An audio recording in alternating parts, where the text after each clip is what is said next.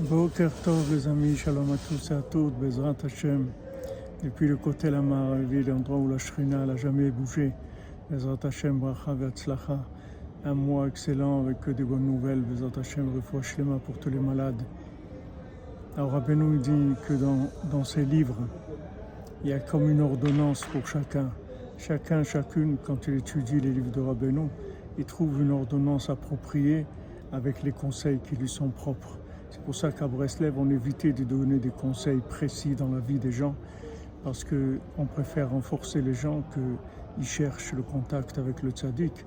Et dans le livre du tzaddik, chacun va trouver l'ordonnance que le tzaddik lui a préparée d'après tout ce qu'il a besoin, Bezat Hashem.